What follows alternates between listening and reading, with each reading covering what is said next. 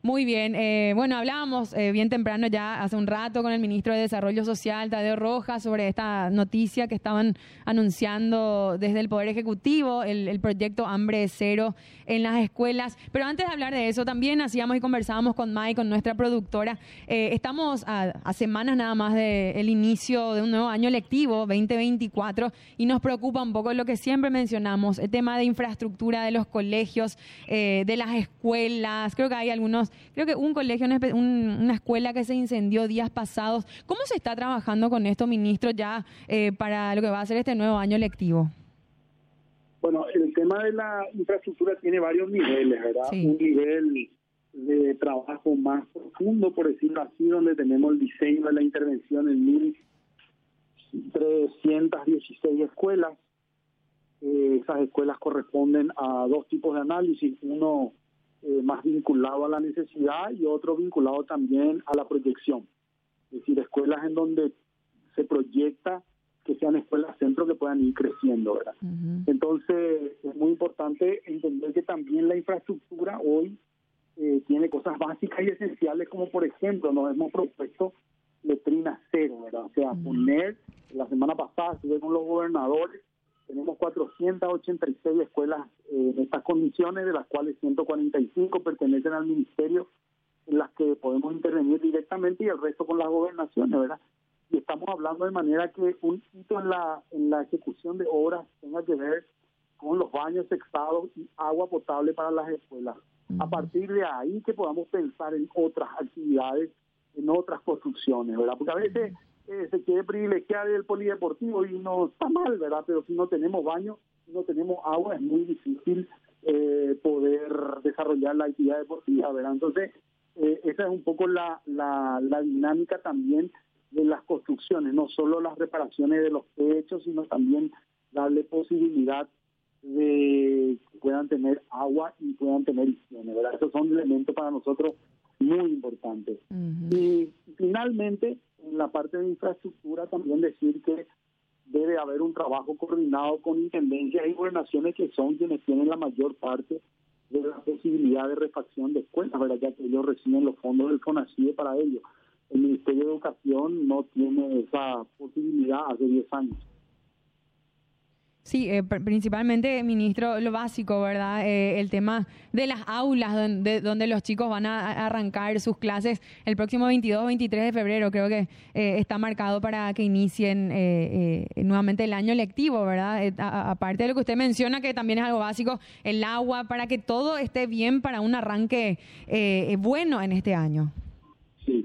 Y también hay que decir que hay escuelas que están en buenas condiciones, muchísimas escuelas en muy buenas condiciones, y que con un poquito de ajustes pueden llegar a un nivel de clase de inicio de clase genial, ¿verdad? Y también reconocer y agradecer esta oportunidad para decir que eh, vamos a proponer ya como algo eh, permanente el lavado de manos en la entrada de las escuelas ahora al ingreso al comienzo de las clases, ¿verdad? De manera que eh, se pueda prever y se pueda tener todo listo porque con solo ese hecho, como ustedes saben, se previene un montón de enfermedades, ¿verdad? Ya tenemos ahí un acuerdo con el Ministerio de Salud y estamos trabajando de manera a tener toda una intervención la primera semana de lo que es la escuela saludable. Ministro, ¿cuál es la génesis del proyecto de este hambre cero en las escuelas? ¿Cómo arranca? ¿Arranca desde el MEC o arranca en alguna reunión donde escuchó por primera vez? ¿Hace cuánto que se habla de esto y cómo nace? Mira, dos, dos, eventos ahí importantes, Mike. Yo, antes de llegar al Ministerio de Educación, en conversación con el presidente, ya veíamos la necesidad de que eh, el Ministerio de Educación eh, le podamos ir sacando actividades que son importantes, pero no esenciales, para que el Ministerio se dedique efectivamente a lo que hace a la pedagogía, ¿verdad? Lo hicimos así con obras públicas y ahora lo estamos haciendo también con la alimentación. Ese es un punto primigenio clave. Pero a partir de ahí empezamos a hacer todos los análisis y estudios. Y esto surge también con el informe que hizo la Contraloría General de la República, donde mostró el análisis de los últimos 10 años de la ejecución de fondos en torno a la alimentación escolar y la cantidad de dificultades que mostró en todo este proceso. Eso inspiró la necesidad también de pensar y de buscar, de analizar y mirar en otros sitios cómo se ha hecho y hacer algo ajustado al desarrollo para Paraguay. Entonces, es como una conjunción de cosas, una, una acción fue llevando a la otra y también el entendimiento del presidente de que esto es un tema central para el desarrollo, ¿verdad? Eh, esa es una realidad. Entonces, este, todo eso se suma y termina hoy en este proyecto de ley. Totalmente, y aparte, eh, eh, centrándonos en lo que mencionaba el presidente y lo que mencionaste vos también, ¿verdad? Este lapidario informe de la Contraloría General de la República, que bueno, que habló de un sistema completamente ineficiente, ministro, a más de 10 años de su implementación. Entonces, me imagino que, que se busca también eh, mayores controles con este Consejo Nacional de Alimentación Escolar, lo que se fue formando. más que nada eso, ¿verdad? De, erradicar también esa, esa mala imagen que se prestó eh, hace mucho tiempo, ¿verdad? Despilfarros, casos de corrupción en distintas gobernaciones. Y sobre todo una falta, como bien dijiste, de control y de contraloría que permita la eficacia, ¿verdad? La eficiencia. Fíjense en términos reales, solo el 5% de las escuelas o de los niños recibe alimento hoy, ¿verdad? Mm. Eh, hay una cifra de 17%, pero ahí ya se incluye aquellas, aquellos municipios que dan de comer un mes nomás a las escuelas. ¿verdad? Entonces, eh, la realidad es que es una situación muy eh, precaria hoy. No se está cumpliendo con la alimentación escolar. Y la alimentación tiene elementos estratégicos muy importantes. Primero, porque hace que el alumno se quede en la escuela. Segundo, hace que el que no está vuelva a la escuela. Y tercero, contribuye muy definitiva y decisivamente en el factor del desarrollo cerebral y de los elementos fundamentales para que el niño pueda comprender, para que el niño pueda leer, para que el niño pueda desarrollarse, ¿verdad? O sea, no hay posibilidad de aprendizaje con hambre.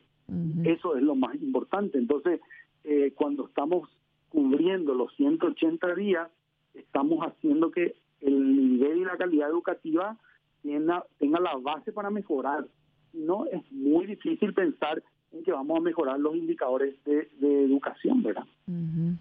Yo creo que, eh, como decíamos hace rato, ministro, cuando se habla de hambre cero en las escuelas es muy difícil oponerse desde ningún punto de vista a la idea en sí, ¿verdad? O sea, me, parece ilógico. Cualquiera que en su sano juicio sabe que necesitan los chicos alimentarse más para educarse. Eh, y me parece también que los casos de corrupción relacionados a las meriendas escolares son viles. Me parece despreciable pensar en que los niños se puedan quedar sin comer porque nosotros hicimos un trato acá para para ganar un poco de plata fuera de la, de la mesa. Ahora, esta también es una responsabilidad enorme con este nuevo esquema para evitar que pase eso, porque cualquier caso eh, anecdótico puede terminar desprestigiando todo el proyecto, ministro. Claro, claro, así mismo es.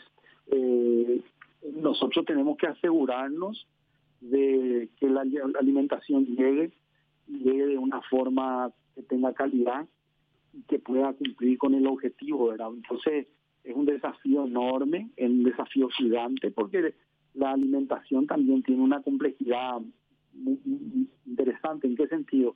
Eh, no todas las localidades tienen transporte, no todas las localidades tienen y caminos, no todas las localidades van a tener la posibilidad de tener una distribución, sino algunos van a tener que cocinarse o va a tener que cocinarse en la escuela. No todas las escuelas tienen la infraestructura. Es decir, es un camino, un proceso. No es porque está la ley, eso automáticamente ya vamos a llegar a, a, un resultado importante, pero sí vamos a ir creciendo y vamos a ir gradualmente llegando a ese 100%. Y sobre todo, y lo más importante es que se crean dos cosas. Un Consejo Nacional que va a ser el rector de la alimentación escolar y un fondo para mantener la Contraloría, mm. mantener la ejecución y la eficacia de la Contraloría, donde creemos va a estar la clave del éxito de este nuevo proyecto. ¿Y en porcentaje qué se pretende para este año? Yo creo que con el porcentaje es va, a depender de cuándo y en qué tiempo salga la ley también, Mike, porque eh, hay que entender que hay licitaciones que han corrido y están corriendo y cuanto más tarde salga, eh, va a ser más difícil ¿verdad? operativizar porque eso lleva un proceso, el llamado, la adjudicación y la realización no es un proceso tan rápido. ¿verdad? Entonces yo creo que lo que está eh, tiene que funcionar, pero eso es lo que hay que cargarle después cuando salga la ley, el adicional para ir aumentando paulatinamente. Si nosotros arrancamos con un 60% o 50%, creo que es un suceso. Estamos en el 5%, imagínate. Eh, estaríamos multiplicando muchas veces es, lo que hoy tenemos, ¿verdad?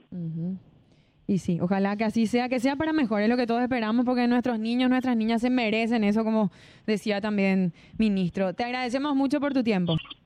Gracias, gracias a usted y realmente creemos que este es un proyecto eh, emblemático para la educación paraguaya porque no se puede aprender con hambre, ¿verdad? Entonces es muy difícil, no solamente eh, porque no hay ninguna posibilidad de estar ahí en la escuela entendiendo y comprendiendo, sino porque se pone definitivamente en juego también los procesos del desarrollo cerebral. Entonces, eh, es muy importante, muy importante que el, niño reciba el alimento para poder desarrollar su estructura. Totalmente. El ministro de Educación, Luis Ramírez, que nos estaba hablando sobre este anteproyecto de ley hambre cero en las escuelas. Imagínate que el 5% nomás actualmente está recibiendo alimentación, Mike.